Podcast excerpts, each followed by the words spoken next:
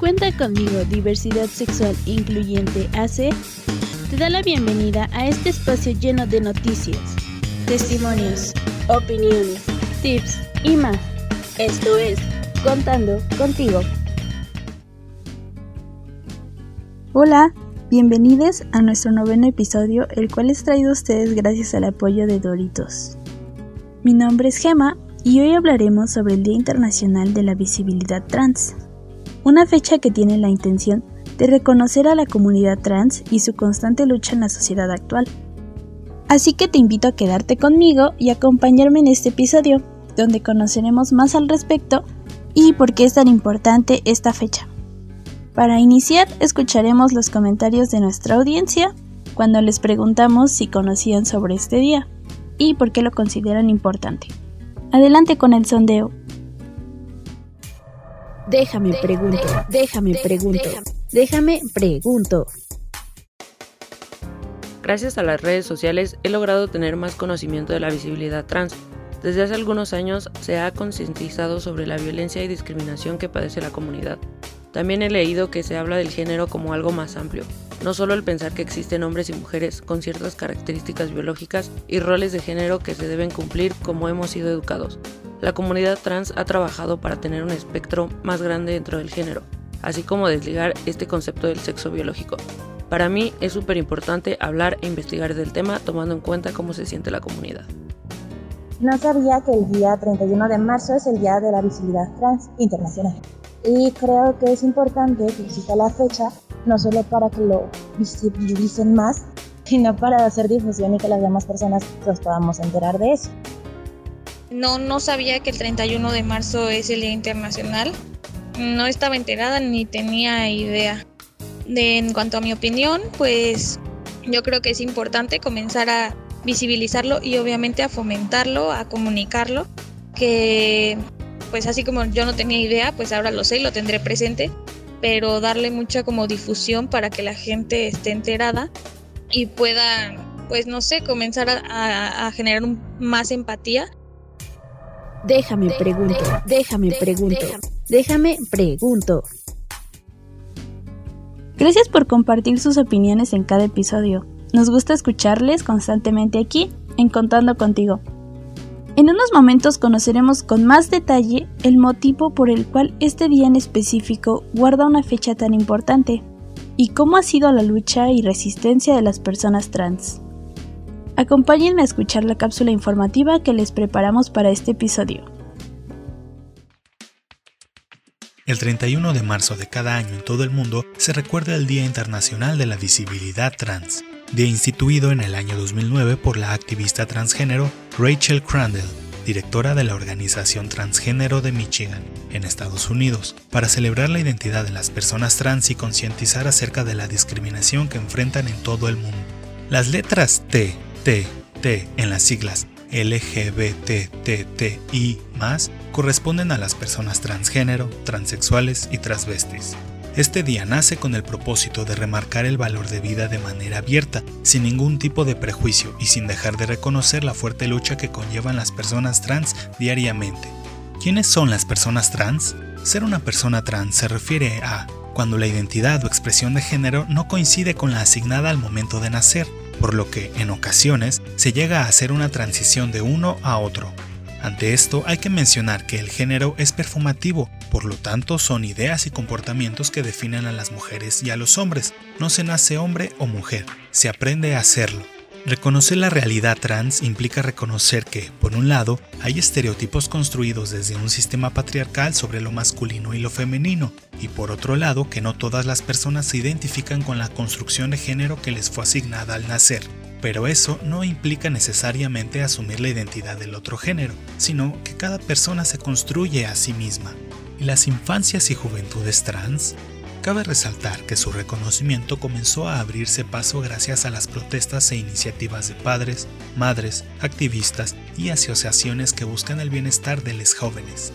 Ante esto, se ha llamado la atención de autoridades a lo largo del país y se han sumado para llevar a la acción propuestas y aprobar leyes para visibilizar y garantizar los derechos de niñas y jóvenes trans.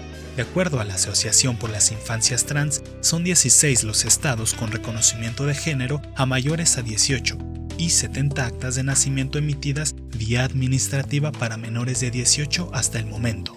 Por otro lado, en México, podemos encontrar que, dentro de la Constitución Política de la Ciudad de México, en el inciso H de su artículo onceavo, se reconoce a las personas del colectivo LGBTT y más como grupo de atención prioritaria y establece la obligación de adoptar las medidas necesarias para promover, respetar, proteger y garantizar sus derechos, así como eliminar progresivamente las barreras que impiden la realización plena de estos, para que puedan alcanzar su inclusión afectiva en la sociedad. En 2006, por ejemplo, en el entonces Distrito Federal se modificó el Código Civil para permitir, por primera vez en el país, que una persona trans pudiera levantar una nueva acta por la reasignación para la concordancia de sexo genérica. En 2009, la Ciudad de México eliminó el juicio en el proceso de cambio de identidad de género para combatirlo con un trámite administrativo. Y para 2022, como mencionaba, ya son más de 10 estados de la República Mexicana los que han aprobado la ley de identidad de género. Sin embargo, solo en Oaxaca y Jalisco se incluyeron a menores de 18. En las demás entidades se debe tener la mayoría de edad para realizar este trámite. Además, el Instituto Nacional Electoral, a través de una estrategia sin precedentes, ha posibilitado que más de 11.000 personas puedan cambiar su nombre y o sexo en su credencial para votar. De ellas, el 55% son menores de 24 años. Ahora bien, aunque estos cambios van encaminados a un mayor reconocimiento de derechos, estamos aún lejos de que se traduzcan en beneficios reales y tangibles. México sigue siendo, por ejemplo, el segundo país, solo después de Brasil, más peligroso para ser una persona trans. La discriminación laboral, el acceso limitado a los servicios de salud, enfrentarse a situaciones de violencia y discriminación son una realidad que pone en peligro sus derechos humanos, por lo que se debe buscar la eliminación de estos actos para asegurar su bienestar. Es por ello que, como se menciona en la página web de la CNEDH, es necesario que los gobiernos de los países garanticen el acceso efectivo y universal al reconocimiento y visibilidad de la identidad sexogenérica de las personas trans, pero no solo con palabras, sino con acciones en el día a día. Ya estamos de regreso. ¿Qué les pareció la información? Creo que después de escuchar la cápsula podemos destacar diversos puntos, tanto buenos como malos. La situación ha cambiado en diversas cuestiones, pero, como se ha mencionado anteriormente, estos cambios se producen de manera lenta. Desde antes de que se instituyera este día, el rechazo y la discriminación tristemente se han mantenido hasta el día de hoy. Me gustaría saber si más adelante podremos dejar de encontrarnos noticias sobre transfeminicidios, violencia, discriminación y discursos de odio hacia la comunidad trans.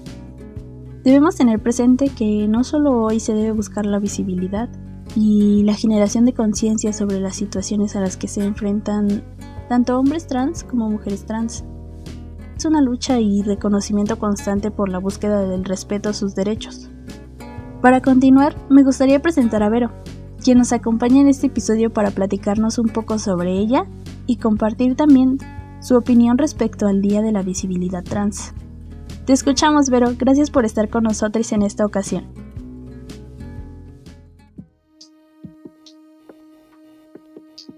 Hola a todas, todos y todes. Mi nombre es Verónica y soy una persona transfemenina de 24 años. Voy a platicar un poco sobre mi experiencia con la vivencia trans, la comunidad y sus retos. Empezando con esta última parte, desde que me definí como persona trans, he notado que enfrentamos una serie de obstáculos que se nos ponen por el simple hecho de ser y vivirnos como deseamos. En lo personal, lo primero que noté fue que mi identidad de género y mi propia persona quedaron puestos en tela de juicio por la gran mayoría. Se me cuestionaba sobre mi identidad o la posible confusión por la que pasaba por definirme como persona trans. En algunos casos extremos, el rechazo llegaba a negar la existencia de nosotros y tacharme de simple moda o producto de la sociedad actual. Esta experiencia solo es una de las múltiples formas de invisibilización, rechazo y discriminación a las que nos enfrentamos, los discursos de odio y limitaciones a nuestras identidades se encuentran presentes en distintas dimensiones, que ponen trabas para tener una vida digna. Algunos de estos casos los encontramos en el sector salud, donde existen registros de discriminación en las maneras en las que nos nombran o incluso se nos llega a negar la atención médica. A veces, el simple desconocimiento sobre nosotros dificulta el acceso a una salud integral. Caso de hombres trans, estudios como el Papa Nicolau para poder tener un seguimiento de su estado de salud. Respecto al trabajo, nos hallamos en vulnerabilidad laboral, pues, nuevamente, por motivos de discriminación nos pueden ser negadas las posibilidades de empleo o correr injustificadamente del trabajo en caso de transicionar, suponiendo un embudo que nos empuja al autoempleo, el trabajo informal y, en el caso de las mujeres trans, al trabajo sexual. Todo esto por las barreras coloniales, patriarcales y estructurales que impidan que ejerzamos el derecho al trabajo. El peor caso, evidentemente, es la violencia. Acoso, hostigamiento, insultos y crímenes de odio son las máximas expresiones de las violencias que padecemos. Las cifras de asesinatos a personas trans son índices realmente alarmantes de la violencia cometida contra nuestras corporalidades. Ante este panorama de violencia, el movimiento de base y organizado por distintas personas de la comunidad ha generado impactos en las esferas políticas, sus élites y las leyes que se producen en el seno del mismo. Es innegable que han sido realizados avances con respecto a los derechos de la comunidad.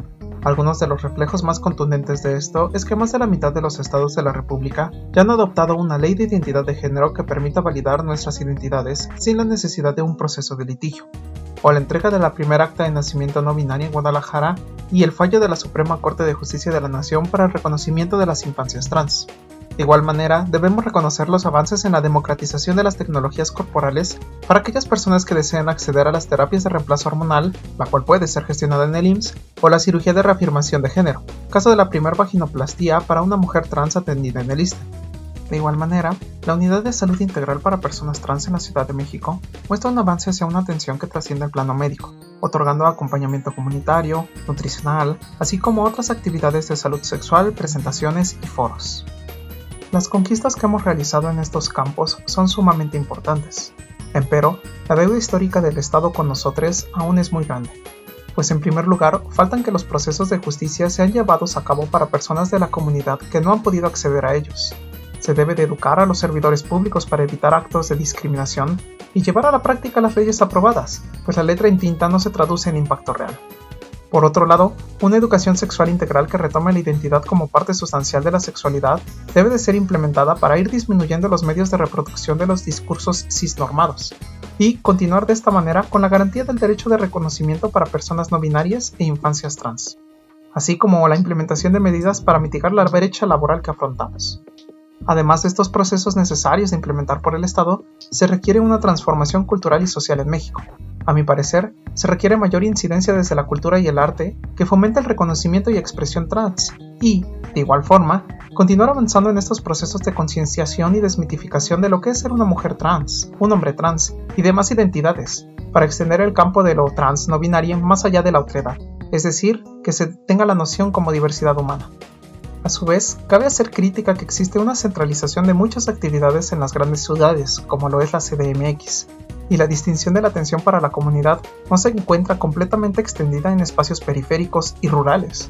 Es decir, existe una brecha territorial que se ve profundizada por la condición interseccional de clase. En este sentido, no solo se debe de ser incluyente en la ciudad de derechos, sino que se debe de extender este movimiento hacia las reticularidades.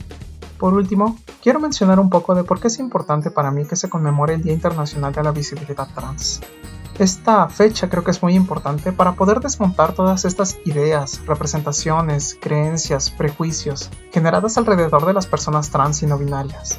Es necesario para visibilizarnos y perpetuar la lucha por nuestros derechos, para mostrar nuestra existencia, para planear estrategias subversivas que demuestren las limitaciones del sistema cis-heteropatriarcal, para juntarnos, espejearnos, encontrarnos y crear alternativas, y sobre todo para incidir en el espacio público.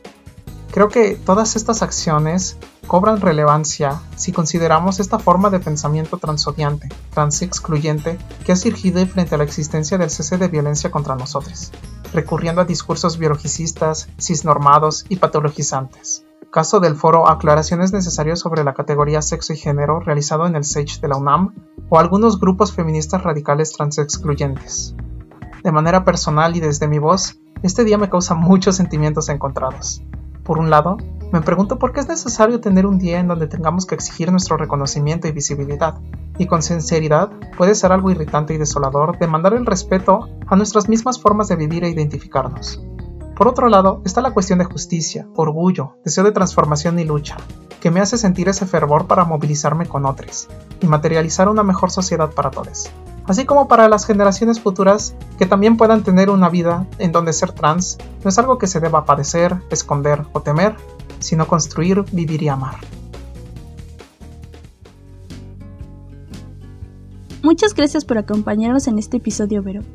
Justo como comentas, hace falta llevar a la acción y práctica los procesos de justicia, las nuevas leyes, el capacitar a diversos sectores, principalmente de atención y carácter público.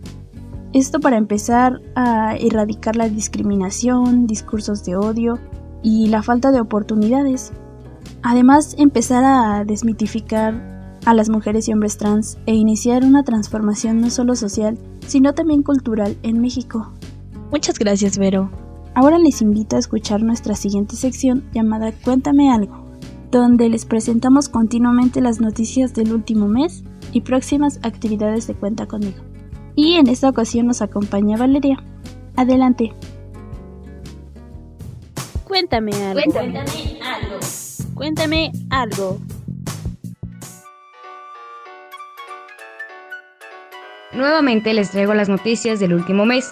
Empezamos con una posible indirecta que lanzó Emma Watson a la escritora J.K. Rowling respecto a su postura transfóbica, ya que durante su aparición en los premios BAFTA 2022, la inglesa de 31 años envió un mensaje que muchas personas consideran una indirecta para la autora. Recordarán que hace algunos episodios Joan dio de qué hablar cuando declaró que solo las mujeres, y aquí hago comillas, de verdad, tienen la menstruación. La escritora quiso arreglar las cosas, pero ya era demasiado tarde. Además, su postura no dejaba mucho espacio para la conversación, pues incluso en el presente no ha hecho demasiado para reflejar un cambio en su pensamiento.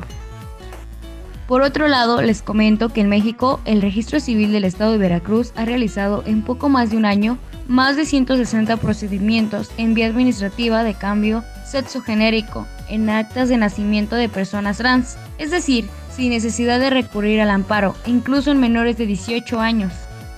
Además, la Suprema Corte invalidó en el artículo 875, fracción 2 del Código Civil de Puebla, que exige tener 18 años cumplidos para solicitar el levantamiento de una nueva acta de nacimiento, por violar el derecho a la identidad de género de las infancias y adolescencias trans. Sin embargo, en el estado de Veracruz ya existen antecedentes y ahora estaría obligada a realizarlos que la edad sea limitante.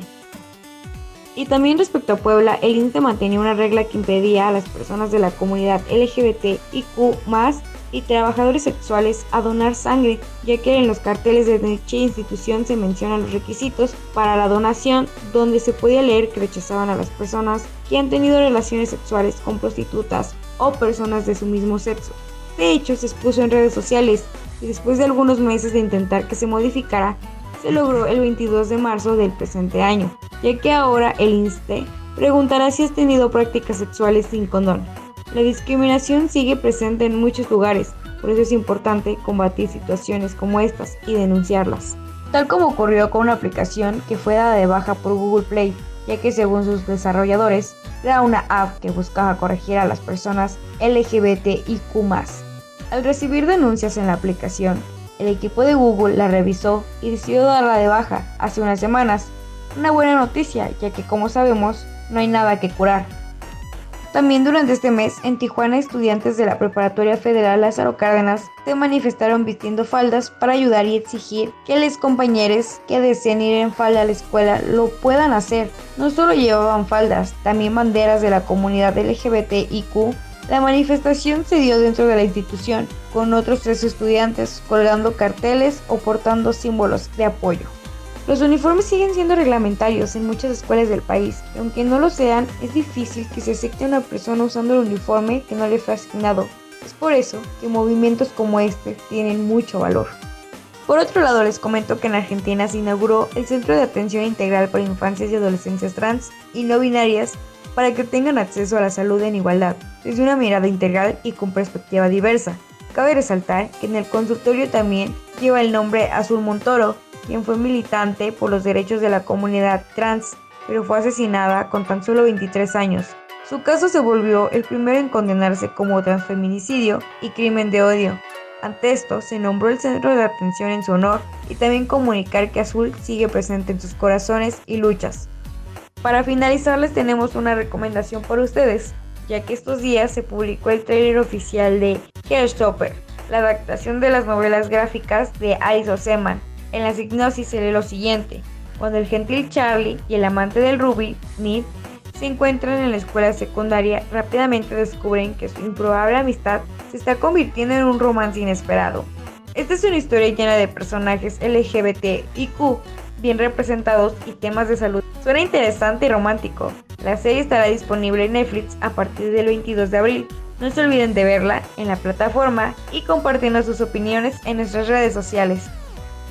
Invitaciones a actividades de cuenta conmigo. Les comento que este mes de abril habrá una segunda ronda de talleres de crecimiento personal, así que les invito a mantenerse pendientes de nuestras redes sociales en los próximos días para que puedan realizar su preregistro. También les invito a unirse al grupo de acompañamiento para adolescentes los sábados de 4 a 6 pm. Este tiene una cocta de recuperación de 100 pesos mexicanos. Cuenta conmigo, también brinda atención psicológica todo el año.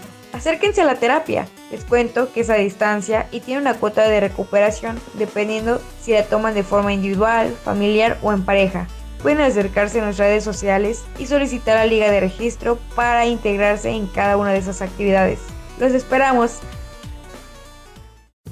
Cuéntame algo. Cuéntame algo. Cuéntame algo. Gracias por acompañarnos hoy, Vale. Antes de finalizar, vamos a leer las preguntas que enviaron a redes sociales. Como saben, aquí leemos tres, pero todas las resolvemos en el mismo chat, así que pueden dejarnos sus dudas vía mensaje directo. Ramsés escribe, Hola, ¿qué tal? Me gustaría saber si hay algún grupo o algo del estilo que se lleve a cabo de manera presencial. te comento que todas nuestras actividades se siguen realizando de manera virtual, pero quizás más adelante nos sea posible realizar alguna actividad de manera presencial te invito a mantenerte al pendiente de nuestras redes sociales. Tesca nos dice que es madre de un chico que pertenece a la comunidad LGBTIQ y que se acerca a nosotros porque le interesa el servicio de atención psicológica para ella. Hola Tesca, gracias por escribirnos. Te comento que nuestro servicio de atención psicológica se realiza de manera virtual y tiene una cuota de recuperación. En la descripción de este podcast podrás encontrar el link al WhatsApp de la coordinación de atención psicológica aquí en Cuenta conmigo para obtener más información al respecto. Por último, Moana nos comenta, me gustaría conocer un poco más sobre este grupo. Tengo una personita de 14 años que quizá requiera acompañamiento en grupo. Hola, espero te encuentres muy bien. Te comento que en el grupo de acompañamiento para chiques LGBTIQ de 13 a 17 años, las reuniones son de manera virtual, todos los sábados de 4 a 6. Este espacio está pensado para dar una escucha segura a adolescentes en sus procesos de descubrimiento personal relacionado con su identidad de género y orientación. Esperamos que puedan unirse. De igual manera, en la descripción de este podcast podrás encontrar el link de registro para que podamos contactarte y compartirte más información. Antes de terminar, no me quiero ir sin invitarles a que se sumen a nuestra gran red de apoyo. Tu donativo cuenta para que sigamos derribando prejuicios creando más contenido como este. Escríbenos a midonativo@cuentaconmigo.org.mx para decirte cómo puedes sumarte. Les recuerdo que son ustedes quienes hacen este podcast. Pueden participar en nuestros sondeos, testimonios y preguntas al ponerse en contacto directo con la organización al enviar un correo electrónico a comunicación@cuentaconmigo.org.mx o enviando mensaje directo en redes sociales. Nos pueden encontrar como arroba cuenta diversidad sexual en Instagram, en Twitter como arroba cuenta guion bajo conmigo y en Facebook como cuenta conmigo. Ahí pueden compartirnos temas que les gustaría escuchar más adelante. Por ahora hemos llegado al fin de este episodio. Nuevamente te agradecemos Vero por estar con nosotros en esta ocasión. Gracias también a Doritos por hacer posible este espacio y claro, gracias a ustedes por quedarse conmigo durante este episodio, que esperamos les haya gustado. Y hoy les tenemos una sorpresa. A partir de ahora nuestro podcast volverá a ser quincenal. Así es, estaremos por aquí nuevamente en 15 días con un nuevo tema. Yo soy Gema y esto fue Contando contigo. Hasta el próximo podcast. Esto fue Contando contigo.